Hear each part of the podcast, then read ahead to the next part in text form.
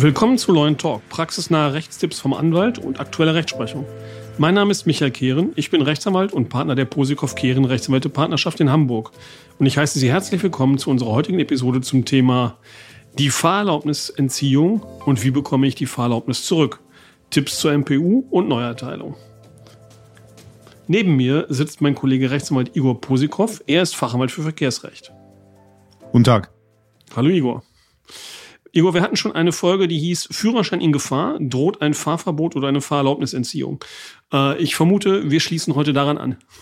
Ganz genau so ist es. Auch nochmal an dieser Stelle die Empfehlung, die Folge gern nochmal anhören. Das ist sozusagen die Vorgeschichte zu dem, was jetzt kommt. Denn heute sprechen wir darüber, wie man äh, sich verhält oder wie man überhaupt an seine Fahrerlaubnis wieder herankommt, wenn diese mal entzogen wurde. Dann erzähl uns nochmal, wann verliert man seine Fahrerlaubnis überhaupt?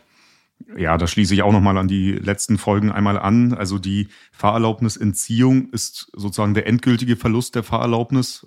Man bekommt also seinen Führerschein, wie man ihn kennt, nicht zurück, sondern man bekommt einen neuen ausgestellt, sobald man seine Fahrerlaubnis neu beantragt hat und dieser Antrag dann erfolgreich durchgegangen ist. Aber zu den Details kommen wir dann jetzt im Folgenden. Ähm, wie man die Fahrerlaubnis verliert, hatte ich ja schon in den anderen Folgen einmal erklärt. Das ist im Strafverfahren einerseits möglich, andererseits im Verwaltungsverfahren wo aber auch ähm, das Strafverfahren an sich eine Rolle spielt. Im Verwaltungsverfahren wird im Ergebnis eigentlich nur entschieden, dass eine Fahrerlaubnis entzogen wird oder eben auch nicht, je nachdem, wie der Sachverhalt sich vorher so zugetragen hat. Ähm, hier muss man auch dringend unterscheiden. Ein Fahrverbot ist tatsächlich ein völlig anderes Konstrukt, darüber sprechen wir hier nicht. Ähm, ein Fahrverbot ist eben keine endgültige Entziehung der Fahrerlaubnis, sondern man gibt einfach nur seinen Führerschein ab, kriegt ihn nach ein paar Monaten wieder zurück und darf ganz normal weiterfahren. Das ist eben bei der Fahrerlaubnisentziehung nicht so. Okay, zurück zur Fahrerlaubnis.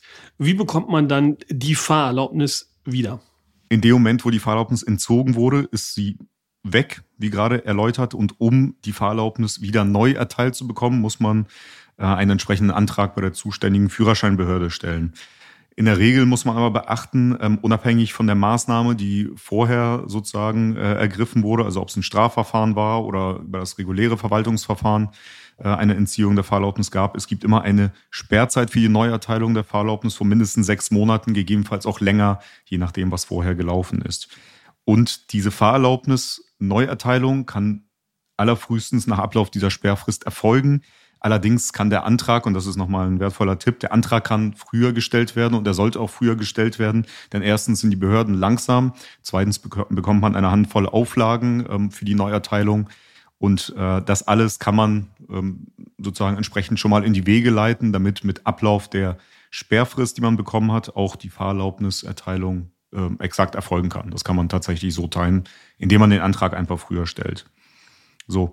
Und wenn man diesen Antrag bei der Behörde stellt, das kann drei Monate vor Ablauf dieser Sperrzeit sein, das ist auch der Ratschlag, den ich meinem Mandanten normalerweise gebe, dann bekommt man dort entweder einen Termin für eine Besprechung, ähm, und dort wird die Behörde einem mitteilen, welche Auflagen zu erfüllen sind, bevor ähm, die Fahrerlaubnis neu erteilt werden kann.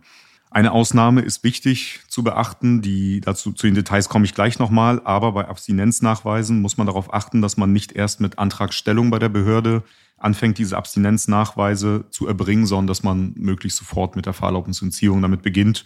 Denn häufig wird angeordnet, dass man sechs bis zwölf Monate Abstinenznachweise oder den Abstinenznachweis führen muss.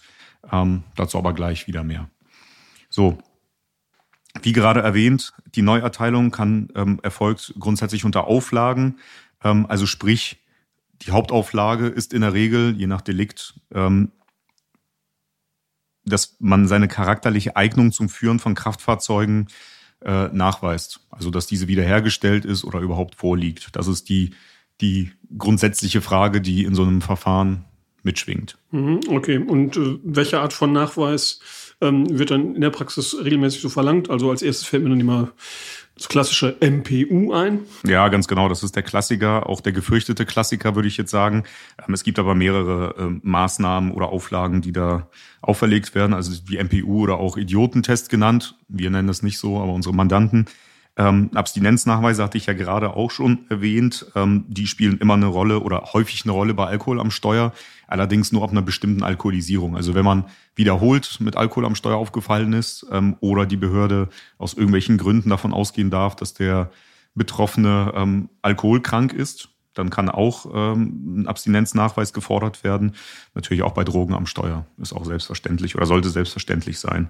Ähm, üblicherweise, das gilt wirklich für alle Neuerteilungen, ähm, will die Behörde einen neuen Sehtest sehen und einen neue, ähm, neuen Erste-Hilfe-Kurs, der absolviert werden muss. Das ist relativ egal, weswegen einem die Fahrerlaubnis entzogen wurde. Das sind äh, die grundlegenden Maßnahmen, die immer gefordert werden.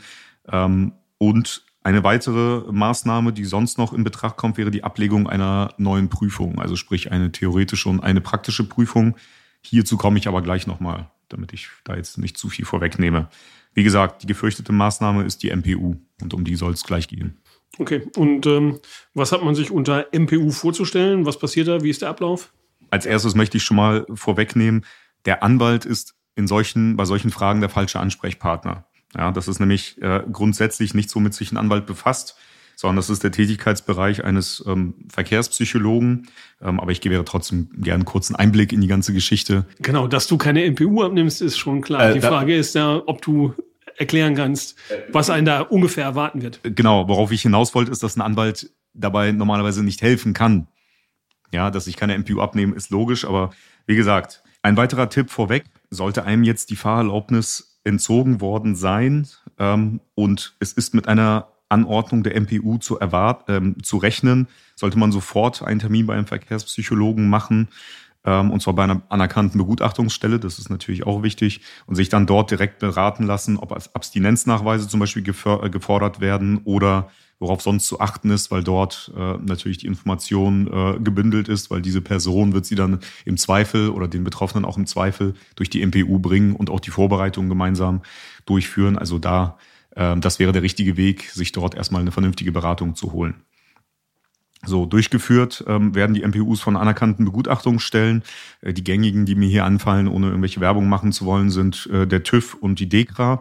Bevor man sich mit einer Begutachtungsstelle in Verbindung setzt, sollte man entweder im Internet schauen oder direkt bei der zuständigen Führerscheinstelle anfragen, welche der Begutachtungsstellen denn überhaupt anerkannt sind und von der Behörde akzeptiert werden. Ähm, da gibt es, meine ich, recht viel Information, denn es gibt tatsächlich auch unabhängige Berater, die aber ähm, einen höchstens auf so eine MPU vorbereiten können, auf irgendeine Art und Weise. Viel kann ich dazu nicht sagen.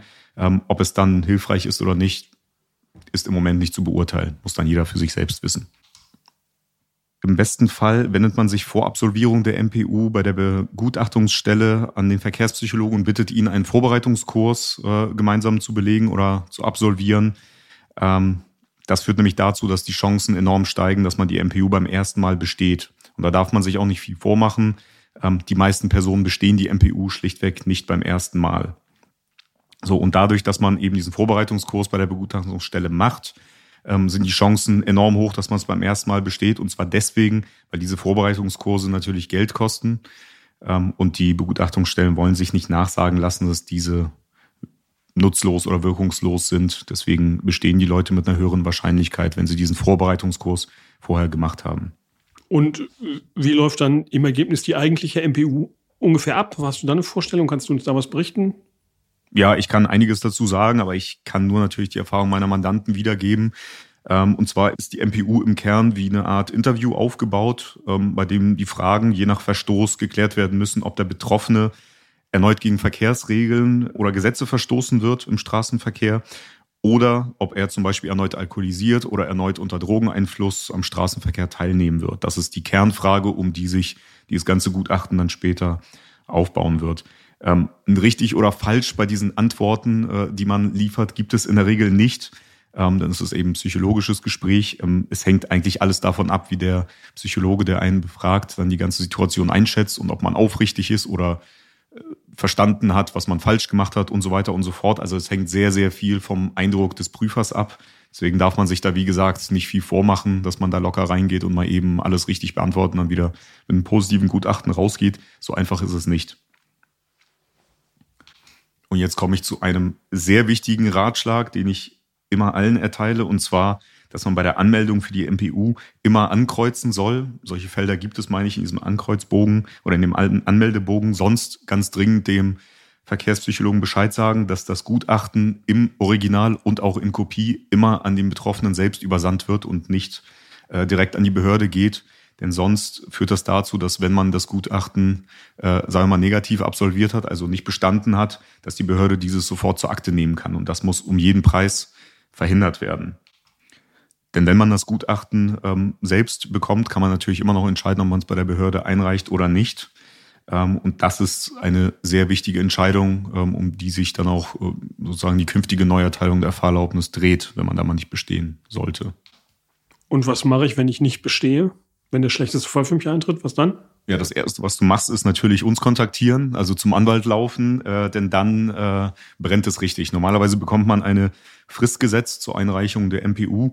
Wenn man diese Frist verstreichen lässt, dann gibt es einen Vermerk in der Führerscheinakte, der bleibt da auch in der Regel für immer drin, dass man es eben nicht geschafft hat, eine positive MPU einzureichen. Gleiches gilt für die negative MPU, was vielleicht sogar noch schlimmer ist, wenn man diese einreicht oder die, die ähm, Begutachtungsstelle diese MPU, äh, die negativ verlaufen ist, bei der Führerscheinbehörde einreicht. Ähm, denn dann wird dieser negative Eintrag immer zu Erschwernissen bei der künftigen Neuerteilung führen. Bedeutet, ähm, man muss eigentlich, um die ganze Sache möglichst rund noch irgendwie ähm, abzuwickeln, die Neu äh, den Antrag auf Neuerteilung wieder zurücknehmen. Da muss man zwar einen, einen, sauren Apfel beißen und die Gebühr dann hinnehmen, die man schon bezahlt hat, dass die dann eben verfällt. Ähm, es ist aber immer noch viel besser, als Negativeintrag in der Führerscheinakte zu haben. Kann ich denn dieses ganze Prozedere mit der MPU irgendwie umgehen und vermeiden und deswegen das Risiko deutlich minimieren? ja, wenn ich ein Euro dafür kriegen würde, wenn die Frage mir gestellt wird, dann du verstehst. Ja, grundsätzlich gibt es tatsächlich Möglichkeiten. Ähm, auf die Möglichkeit, sich einen Führerschein im Ausland zu holen, da möchte ich jetzt nicht drauf eingehen, das ist so umfangreich und rechtlich auch so komplex, dass ich mich da wirklich sehr intensiv vorher einlesen müsste. Ich kann aber schon mal sagen, es ist nicht die optimale Lösung, denn die führt zu sehr, sehr vielen Problemen. Ähm, insgesamt äh, Stichwort, äh, hier ist das Stichwort, die im Wohnsitzprinzip und alle damit verbundenen Unannehmlichkeiten und Schwierigkeiten. Deswegen kann ich eigentlich gar nicht dazu raten. Aber es gibt tatsächlich eine, sagen wir mal, legale Möglichkeit außerhalb des Führerscheintourismus, ähm, und zwar die Verjährung dieser Anordnung der MPU. Und zwar ähm, kann grundsätzlich 15 Jahre nach Entziehung der Fahrerlaubnis ähm, die Fahrerlaubnis neu beantragt werden, ohne dass man eine MPU vorlegen muss, bevor die Neuerteilung erfolgt. Allerdings ist das auch nicht ohne Nachteile. Und zwar kann die Behörde dann anzweifeln, dass man ähm, überhaupt noch die richtigen Kenntnisse besitzt und die äh, aktuellen Verkehrsregeln kennt und so weiter und vielleicht ein Fahrzeug auch gar nicht mehr richtig führen kann, die Schaltung nicht mehr beherrscht und, und, und. Deswegen kann die Behörde dann anfordern, dass man eine theoretische Prüfung und eine praktische Prüfung absolviert und vielleicht sogar noch einige Fahrstunden in einer Fahrschule absolviert, bevor die Fahrerlaubnisneuerteilung erfolgen kann. Muss jeder für sich wissen, ob das die richtige Lösung ist. Ähm, 15 Jahre sind auch mal nicht eben abgerissen, von daher. Wollte ich gerade sagen, es ist nicht ja. das Eidus Columbus, wenn ich 15 Jahre nicht Auto fahren da soll, äh, um die MPU zu vermeiden. Also ist aber für viele eine Option tatsächlich. Also aus Erfahrung kann ich sagen, ist das für viele eher äh, die bessere Variante oder die bessere Lösung, als die MPU zu absolvieren, warum auch immer. Ja, trotzdem unbefriedigend. Okay, vielen Dank für deine Ausführungen, Igor. Vielleicht kannst du, wie üblich, zum Schluss unserer Folge noch einmal kurz äh, deine Tipps zusammenfassend wiederholen, so als Merkposten für alle. Das mache ich sehr gerne. Also, wenn einem die Fahrerlaubnis entzogen wurde, dann ist der wichtigste Tipp, ähm, dass man eigentlich sofort zum Verkehrspsychologen bei einer anerkannten Begutachtungsstelle gehen soll ähm, und sich beraten lassen soll. Parallel sollte man auch ähm, in den meisten Fällen einen Vorbereitungskurs buchen und ähm, absolvieren. Der zweite Ratschlag, den ich immer geben kann, ist, dass wenn man die MPU dann absolvieren möchte oder sich dafür anmeldet, dass man immer das Gutachten an sich selbst herausverlangt und es nicht an die Behörde direkt schicken lässt, sodass man immer noch Entscheidungsgewalt darüber hat, bei einer negativen Begutachtung äh, das Gutachten zurückzuhalten und den Antrag zurückzunehmen. Das sind die wichtigsten Ratschläge. Okay, vielen Dank. Wenn Sie ein Problem zum Thema äh, Fahrerlaubnisentziehung und wie bekomme ich meine Fahrerlaubnis zurück haben, dann können Sie uns natürlich gerne kontaktieren. Ähm, Im Übrigen freuen wir uns auch wie immer, wenn Sie äh, unseren Podcast in Ihrer Podcast-App abonnieren und äh, unsere Podcast-Folgen bewerten.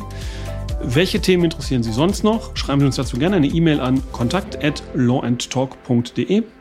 Vielen Dank, dass Sie diese Folge angehört haben. Wir hören uns in der nächsten Folge. Bis gleich. Bis gleich.